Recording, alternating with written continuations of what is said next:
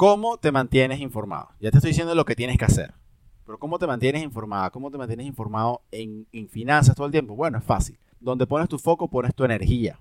Entonces, si tú pones la energía, tú pones tu foco en que quieres seguir aprendiendo de finanzas, de inversiones, tú de repente vas a entrar en una librería en ese mall, en ese centro comercial, y en vez de buscar el libro, no sé, de Game of Thrones, vas a ver un libro de finanzas. O vas a ver un libro de crecimiento personal. Y te va a interesar el título, lo vas a obviar, y si no lo compras en ese momento, lo compras luego. Pero ya estás prestando atención a cosas que antes no lo hacías. Te va a salir publicidad en Instagram. Seminario creciendo, seminario invierte, seminario algo, ¿no? Taller, tú te va a interesar, vas, vas a ir a los webinars, te vas a meter en programas, vas a comprar libros, vas a comprar cosas, te vas a mantener metida, metido en ese proceso de autoeducación, porque es lo que tu energía y tu foco te va a llevar.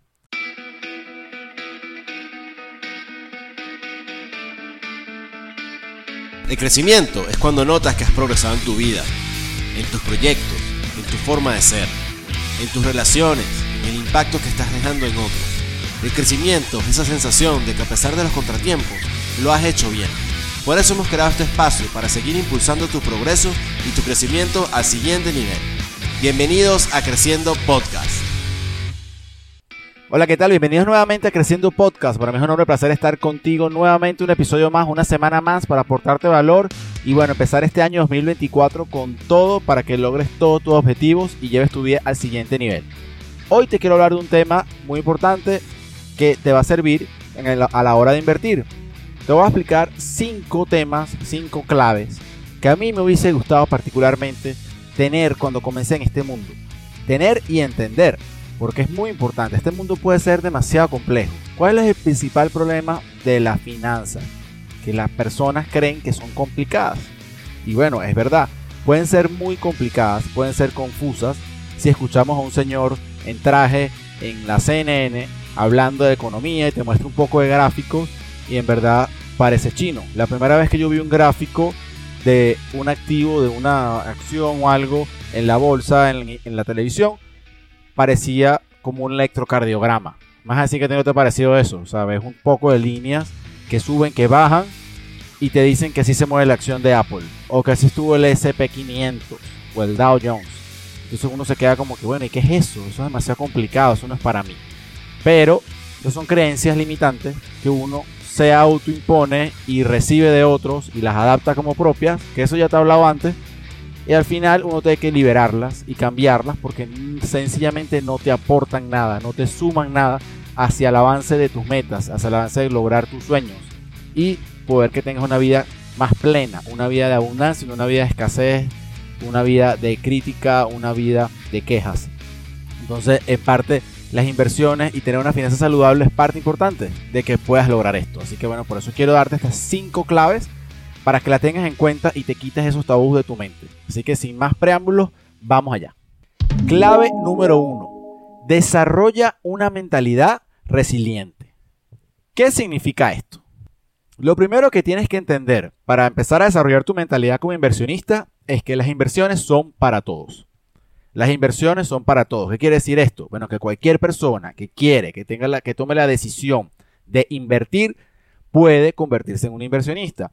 Obviamente, no es que, ay, quiero ser inversionista y ya vivo de esto. No, tienes que tomar acción, tienes que educarte, tienes que trabajar en eso y lo primero que tienes que hacer es fortalecer tu mentalidad porque tú puedes conocer todas las estrategias posibles de inversión financieras, el mejor presupuesto, la mejor estrategia de invertir en la bolsa, invertir en bienes y raíces, pero si no tienes una mentalidad fuerte, no vas a lograr nada porque te vas a rendir a la primera. En las inversiones se recibe duro, golpes así como ganas. Y si no te preparas, esos golpes te fulminan. Entonces necesitas en el mundo real tener una mentalidad consistente con tus objetivos y para eso debes desarrollarla. Por ejemplo, recuerden que en la bolsa o en las inversiones no es una carrera corta, no es un sprint, es una maratón. Quiere decir que es una carrera que tú te vas preparando y preparando y preparando y vas fondeando y vas fondeando hasta que llegas a la meta. En las finanzas, en las inversiones a largo plazo es lo mismo. Tienes que ir fondeándote, ir fondeándote hasta que cumples tus objetivos. Una vez que logres uno, vas al otro, lo repites o puedes hacer varios en paralelo, pero una vez que termines es el mismo proceso. Ya tienes el esquema, ya tienes la estrategia y ya tienes el, cómo hacerlo, que es lo más importante. Ahora, el próximo paso de tu mentalidad, ya que entiendes que la inversión es para todos, definir el por qué. ¿Por qué tú quieres invertir? ¿Por qué tú quieres lograr algo en específico? Tú estableces un objetivo financiero y tú necesitas definir un por qué. Yo todo te lo expliqué en más detalle en el episodio número uno de este podcast. Te invito, por favor, si no lo has escuchado, que vayas al episodio número uno y escuches los objetivos financieros, cómo planificarlos, cómo hacerlos, cómo alcanzarlos. El por qué es algo muy importante porque es la base de todo es lo que te permite meterte y quedarte dentro del carril hasta que llegas al final.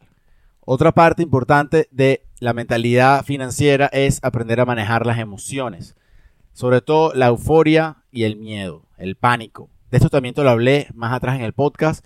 Si tú sigues este podcast episodio por episodio, es como un super curso que vas a ir adquiriendo todos estos conocimientos, escuchándome ya sea donde estés, y vas a poder aprender estas cosas que a mí me tomaron muchísimo tiempo hacerlas. Entonces, bueno, yo te, te las estoy dando para que acortes ese camino para ti. La euforia y el miedo son sentimientos, emociones que son muy comunes en las inversiones. Cuando estamos ganando mucho dinero en inversión, porque bueno, estamos dentro de un activo que creció muchísimo o nos ha ido bien a lo largo de los años, sentimos euforia, nos sentimos imparables, como que eso no, como que mira, ya, ya conseguí la fórmula de la Coca-Cola, soy imparable, nada me va a detener. Y ese sentimiento, esa emoción, te puede causar arrogancia, falta de humildad. ¿Y qué pasa? Hay toma de ganancias, hay malas etapas y esa inversión que tú hiciste bien, al tú no darte cuenta que debías a lo mejor balancear tu cartera, tomar ganancias y colocar en otro lado, vas a perder y te puede salir caro. ¿Ok? La euforia, hay que tener mucho cuidado con la euforia. Warren Buffett dice que cuando en el sentimiento del mercado hay mucha euforia, es hora de vender, no de comprar. Y lo mismo con el pánico. El pánico, cuando las empresas o los activos empiezan a caer, vienen las crisis como la que hubo en el 2022 o la caída de la pandemia, la gente está en pánico, vende todo lo que tiene porque cree que el dinero se le va a perder, que, que se acabó el mundo. En ese momento que hay pánico, los grandes inversionistas, los grandes fondos están como caimán en boca de caño esperándote que tú les entregues sus acciones baratas, ellos te las compran y después ellos van a meter dinero y el precio vuelve a subir. Entonces, en momentos de pánico no se vende, se compra.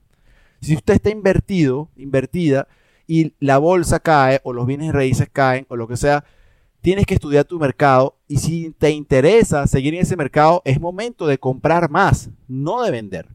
Porque al vender en pánico, le estás diciendo a tu cerebro que esto de invertir es malo y sencillamente vas a perder todo tu dinero y más nunca vas a volver a invertir, probablemente. Entonces recuerda, en el pánico se compra y en la euforia se vende, no al revés. Practica tu atención plena, es decir, enfócate en, en qué está pasando en tu presente.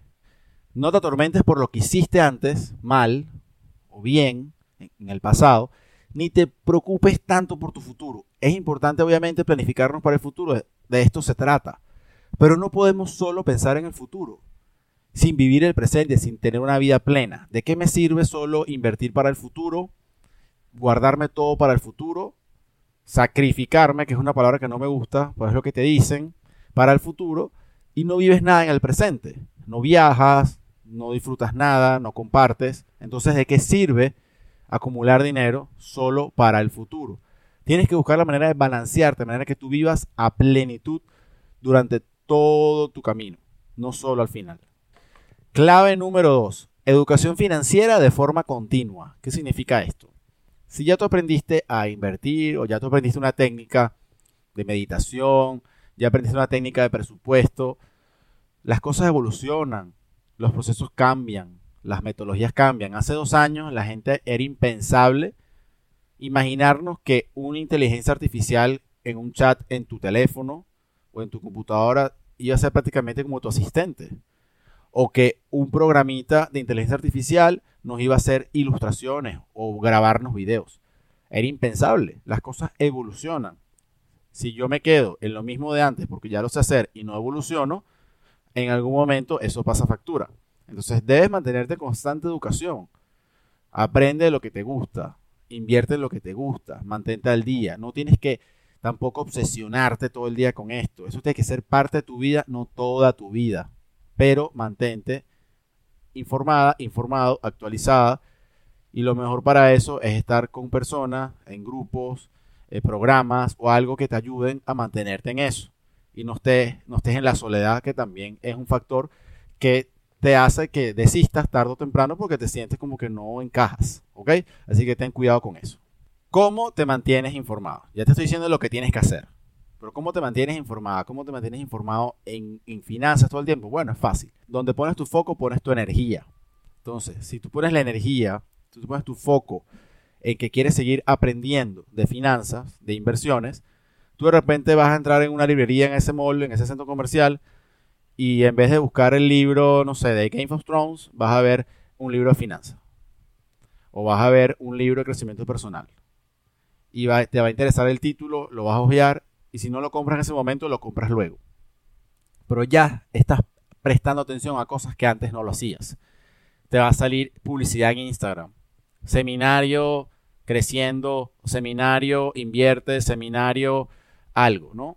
Taller tú te va a interesar, vas, vas a ir a los webinars, te vas a meter en programas, vas a comprar libros, vas a comprar cosas, te vas a mantener metida, metido en ese proceso de autoeducación, porque es lo que tu energía y tu foco te va a llevar. Si tú no quieres aprender más, no vas a ver nada. Es como tú quieres un carro nuevo y tú quieres, quieres un carro tal marca, color plateado, y tú en la calle lo vas a empezar a ver tu cerebro ya lo va a empezar a ver, te lo va a mostrar, porque es lo que tú quieres. Lo mismo pasa con el aprendizaje. Si tú quieres aprender de algo específico, tú vas a estar más consciente de eso. Pero no caigas en la trampa. ¿Cuál es la trampa? Hay un lema que a lo mejor estarás de acuerdo no conmigo, pero hay un lema que dice conocimiento es poder. Conocimiento es poder.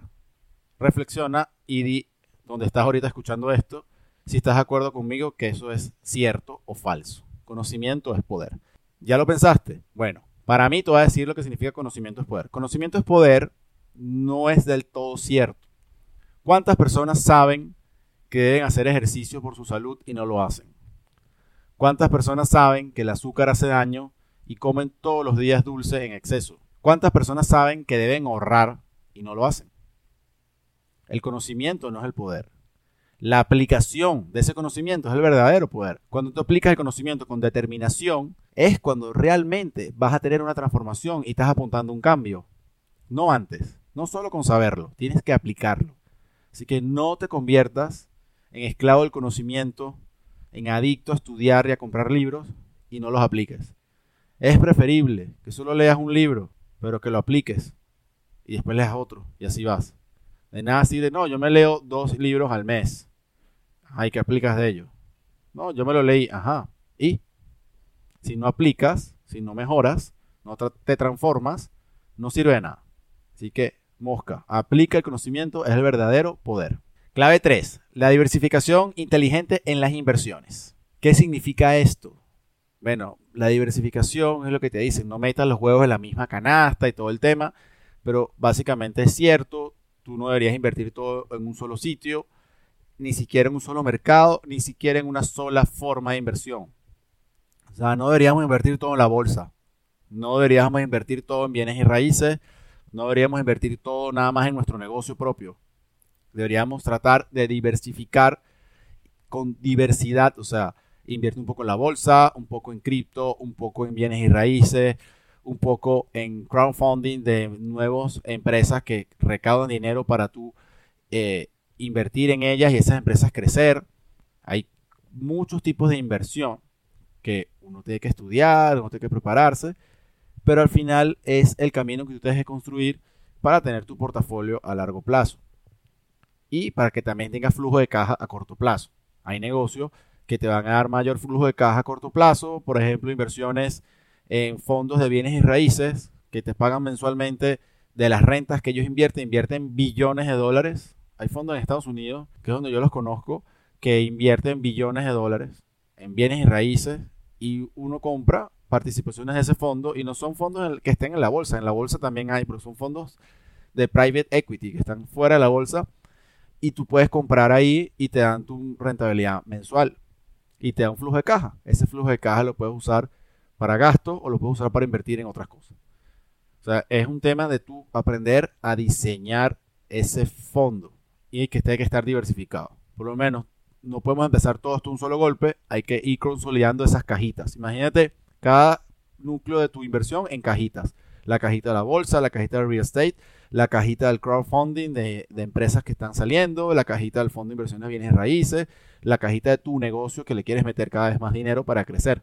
Cuando tú tengas una cajita consolidada, avanzas a la otra y avanzas a la otra, porque si pones todas a la vez y no te informas de cómo funcionan, te vas a volver lo que llamamos un 8 y te vas a quedar en un loop infinito que no vas a saber qué hacer te vas a rendir y vas a dejar las inversiones de lado y vas a seguir con tu vida o con tu trabajo normal y te olvidas de eso. Y años después vas a decir, oye, ¿por qué él dejé de hacer? ¿Por qué no le hice caso a Daniela, ese que hablaba en ese podcast?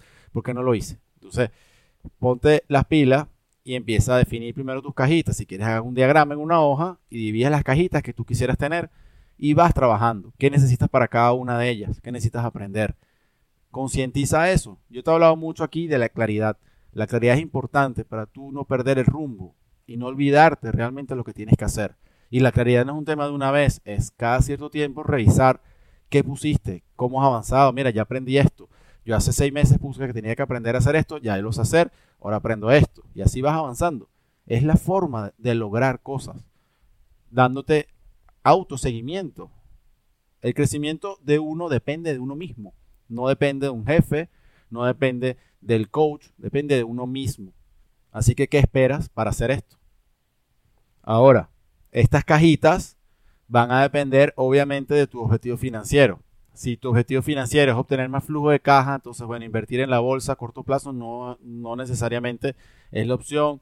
O invertir en una propiedad y que te, ese alquiler te dé flujo de caja, pero cuánto necesitas tener para comprar una propiedad, entonces tampoco es una opción. Entonces a lo mejor en el fondo de bienes y raíces, si yo estudié, lo averigüé, lo investigué y vi que me pagan X cantidad de dinero al mes, puede ser un flujo de caja, entonces esa es la opción. O quiero un fondo de retiro o guardar por la universidad de mis hijos, entonces lo voy a hacer en la bolsa a largo plazo, invirtiendo en índices. Entonces esa es la forma, el vehículo de inversión alineado con mi objetivo. Es muy importante alinear cada cajita con objetivos. Puede haber un objetivo mayor que es tener un sistema de inversión que te genere flujo de caja, que te dé tranquilidad futura, pero esas cajitas van con subobjetivos, vamos a llamarlo así, ¿ok? Que necesitas tener bien definido y tener un plan para cada uno. Clave número 4, una de las más importantes. Entiende que las inversiones son a largo plazo. Esas modas de los últimos, vamos a llamar, 5 años, sobre todo en el mundo cripto, que hay rendimientos que explotan 4.000, 5.000% en un día. Hoy sale una moneda, un token nuevo, no así nombre, para no generar FOMO ni malinterpretación de, de recomendaciones de inversión. Apenas lo listaron en, los exchanges como Binance, estaba en 4.100 y pico de rendimiento en un día. Obviamente las personas que compraron ese token mucho tiempo atrás, antes que lo listaran, explotó su inversión, pero esos son negocios no regulados hasta el momento. Son empresas que puede ser como un casino porque no sabes quién está detrás o si sabes no son personas que tienen la seriedad porque pueden sacar dinero de un momento a otro y te dejan en la calle. Eso ha creado como una mala percepción de que las inversiones son a corto plazo. Hace unos días hablé con un colega de no de finanzas, sino de es emprendedor como yo, pues. Y él me estaba diciendo que perdió 90 mil dólares en cripto. Él vive en Perú y perdió 90 mil dólares en cripto que cada vez que se acuerda todavía sienta si es estomacal. ¿Qué le pasó? Se enfermó, perdió casi todo, pero como una persona inteligente, bueno, asumió su error y siguió trabajando y se ha ido levantando poco a poco. Pero perdió casi todo por entrar en esas modas de internet del tema cripto y puede ser después los NFT o puede ser cualquier tema nuevo, empresas fraudulentas, hay de todo. Pero lo que tienes que entender es que esas cosas a corto plazo es como la lotería. Muy pocos lo aprovechan y cuando la mayoría se entera ya es tarde y pierden dinero. Se les arruina su sueño de invertir. Entonces ten cuidado con pensar que cuando inviertes vas a recibir dinero y vas a multiplicarlo los 100 a 100 mil en un año, en seis meses, en dos meses. Eso no funciona así. Lo normal es que tome tiempo. Lo normal es que los mercados suban y caigan. Cuando caen vuelves a comprar más. Cuando hay pánico compras más. Cuando hay euforia vendes, recuperas, vuelves a comprar luego, promedias. Participas en el sistema de subir y bajar el precio. Pero no creas que es a corto plazo quieres invertir para la universidad de tus hijos y tus hijos tienen 16 años y van a estudiar los 18 y estás tarde para el vehículo de inversión, lo que normalmente tardaría más de 10, 15 años. Entonces tienes que buscar otra forma de acumular el dinero. O sea, hay que entender muy bien cómo funciona la inversión. Eso es parte del tema de que no inviertas en algo que no comprendes, algo que no entiendes realmente. Porque vienen los problemas. Todas esas personas que han perdido dinero en criptomonedas o en la bolsa o en cualquier medio o vehículo de inversión creyendo que es a corto plazo y serán ricos, es porque no entienden cómo funciona. Y parte de esta clave es entender que las inversiones son a largo plazo. Velo siempre así. Si una inversión te salió buena en mediano plazo, es magnífico. Tú decides si salirte o mantenerte. Para eso es la parte de mantenerte actualizada, actualizado, constantemente informada sin obsesionarte, pero tampoco en una burbuja aparte y que tu dinero esté trabajando sin tú saber ni siquiera qué está haciendo. Está trabajando solo, pero por lo menos entérate cómo está haciéndolo. Es lo importante. Unas claves para manejar este tema a largo plazo, que a veces la gente dice, oye, ¿cómo yo voy a esperar 20 años, 15 años? Bueno, define horizonte de inversión. ¿Cuál es tu horizonte de inversión? ¿Cuánto tiempo quiero yo invertir? 5 años, 10 años, 15 años, 3 años, defínelo y vas reajustando. Así tú estás limitando ya por ti misma, por ti mismo, cuál es tu horizonte, a dónde vas. Y no estés que solo escucharme a mí que invierte 10, 30 años, a lo mejor no te da tiempo, a lo mejor no quieres eso. Lo que necesitas es tú definir eso. Busca invertir ese dinero durante ese horizonte de inversión en empresas o en activos sólidos, en activos confiables. Si tú quieres tener un perfil de riesgo muy alto y no te importa perder dinero, bueno, entonces aventúrate en cosas que no te importa perderlo sin estar después quejándote después. Pero lo que yo recomiendo a todos mis clientes, a todos mis clientes, es que inviertan en cosas que entiendan y empresas seguras.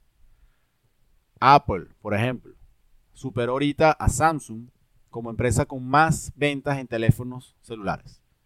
Cosa que no era todavía. El iPhone es muy popular, pero no era el número uno. Ahora ya lo es.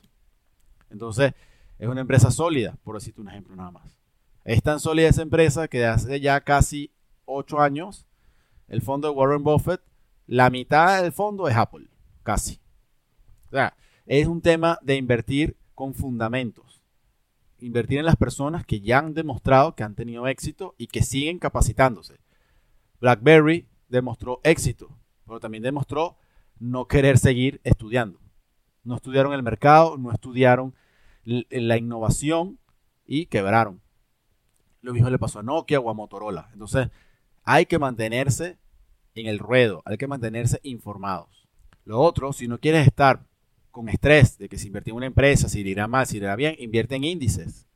Y ese estrés se lo dejamos a los analistas que meten y sacan empresas del Standard Poor's 500, por ejemplo. Se lo dejamos a ellos que ellos saquen a la empresa que le fue mal y metan a la que le está yendo bien. Y nosotros seguimos aportando a nuestro fondo de Standard Poor's 500 todos los meses. Y nos olvidamos de ese estrés. Pero también sería bueno, por cultura general, por saber cómo está trabajando nuestro dinero, saber quiénes participan en Standard Poor's 500 de vez en cuando. Eso es lo que yo haría si fuese tú. Clave número 5. La importancia de las metas y objetivos financieros. Aquí voy a ser insistente. Si no has escuchado, vea el episodio 1 de objetivos financieros, porque es clave para que todo esto que te explico tenga un sentido. Debes definir tus objetivos. Fíjate que lo menciono casi en cada clave. Los objetivos tienen que ser medibles y realizables. Quiero este año facturar un millón de dólares. Ok, ¿cómo lo vas a hacer? No, bueno, yo voy a ver, me va a crear algo ahí, un producto que me facture un millón. ¿Qué, ¿Pero qué producto? ¿Cuántos clientes? ¿Vas a facturar 10 clientes de 100 mil dólares? ¿Vas a, crear, vas a facturar 100, 100 clientes de 10 mil dólares? ¿Vas a facturar qué? ¿Qué es lo que vas a hacer para hacer ese millón? Ah, no, como que eso es mucho. Yo creo que voy a, voy a hacer un producto para 100 mil dólares. Ah, ok. ¿Qué vas a hacer para los 100 mil dólares? 10 clientes de 10 mil, 100 clientes de 1000. ¿Qué vas a hacer? 200 clientes de 500 No, 200 clientes de 500. Ok, ¿cómo, qué producto, cuántas personas necesitas para, para tener 200 ventas? ¿Cuántos clientes necesitas prospectar para tener 200 ventas en el año y te generen los 100 mil dólares? Oye, como que sí, eso es mucho. ¿Ves? Entonces empiezas a desglosar ese objetivo y te das cuenta si es realizable o no. Es clave para eso. La gente se pone unas metas que nunca logra porque no piensa al principio cómo lo va a hacer. Tienes que establecer tu objetivo y definirte un plan para que veas si es realizable o no. Y si no es realizable, en este momento a lo mejor amplías el horizonte en cuando lo vas a realizar. Quiero facturar 100 mil dólares de aquí a tres años. Ok, es más factible. Tienes más tiempo para desarrollar tu proyecto, por ejemplo. Cuando tú estás desarrollando tus objetivos, si un plan no funciona, ¿qué tienes que hacer? ¿Dejar el objetivo o cambiar el plan? Bueno, la, respuesta es cambiar el plan.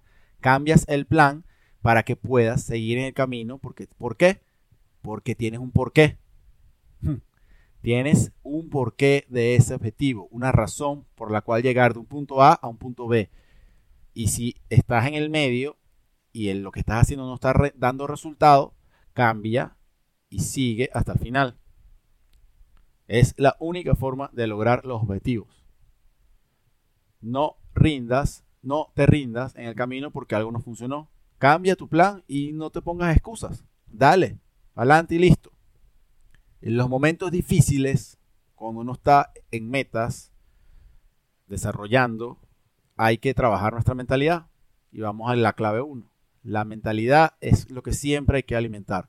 Te vas al desarrollo personal, te vas a sitios donde tú puedas relajarte, donde tú puedas entenderte mejor internamente, donde tú puedas conocerte cada vez más, donde puedas adquirir herramientas que te permitan superar esos obstáculos y dejes de ver los obstáculos y comiences a ver soluciones.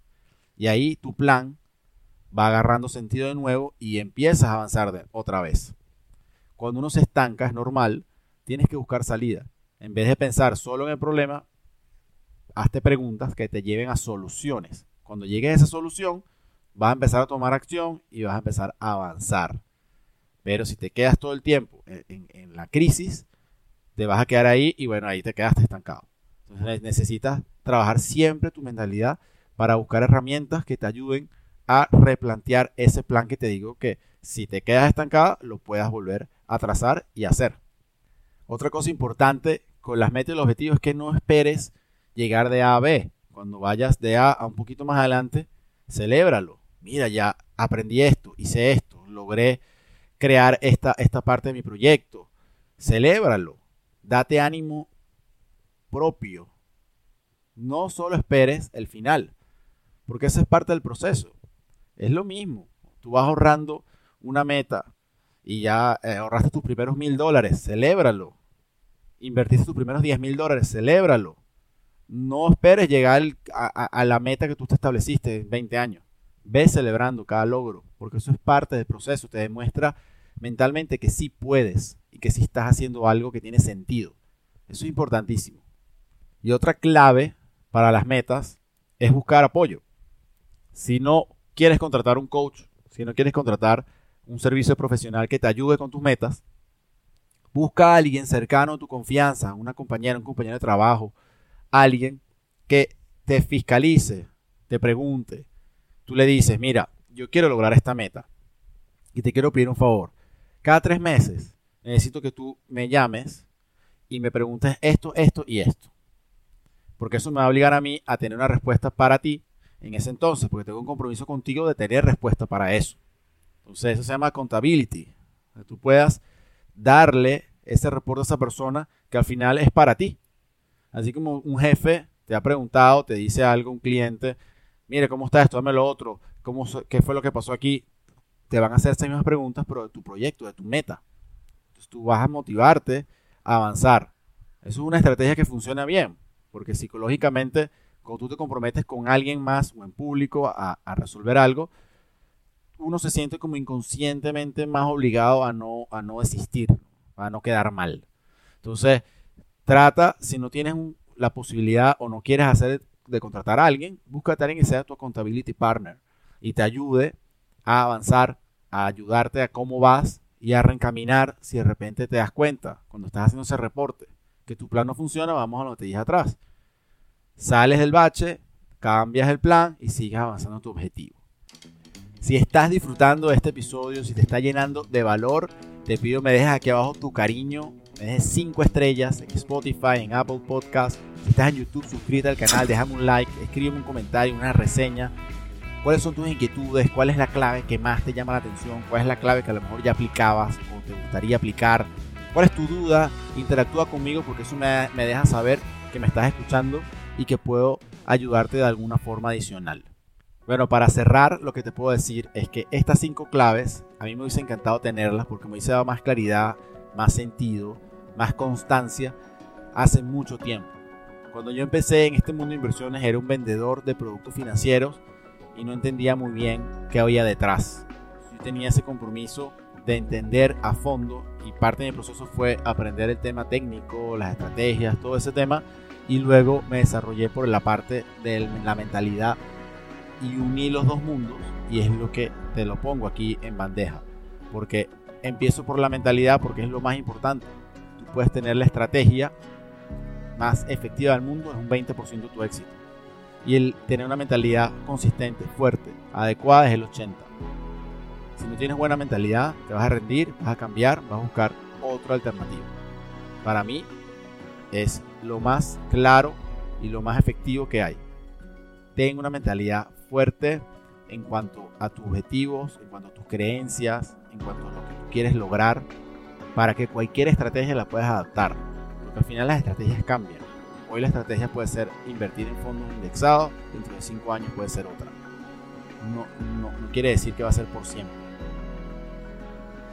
Pero si tienes una mentalidad de inversionista, una mentalidad de crecimiento, te vas a adaptar. A diferencia si estás con una mentalidad de queja, de que te rindes, de dificultades, de escasez. Así que nada, bueno, espero que esto te esté funcionando, te funcione, lo apliques y bueno, nos vemos en la próxima edición. Mi nombre es Daniel Piñero de Muchos Pips, nos vemos en la próxima. Chao, chao. Muchísimas gracias por habernos permitido estar contigo estos minutos que duró este episodio. Recuerda dejarnos un comentario, una reseña o tu suscripción en el canal dependiendo de la plataforma donde nos estés escuchando o viendo. Y así le podremos llegar a más personas de habla hispana y poderles ayudar. En las redes sociales nos consigues como muchos pips. Y te dejo estas palabras. Vive a plenitud. Nos vemos en la próxima. Chao, chao. Creciendo Podcast.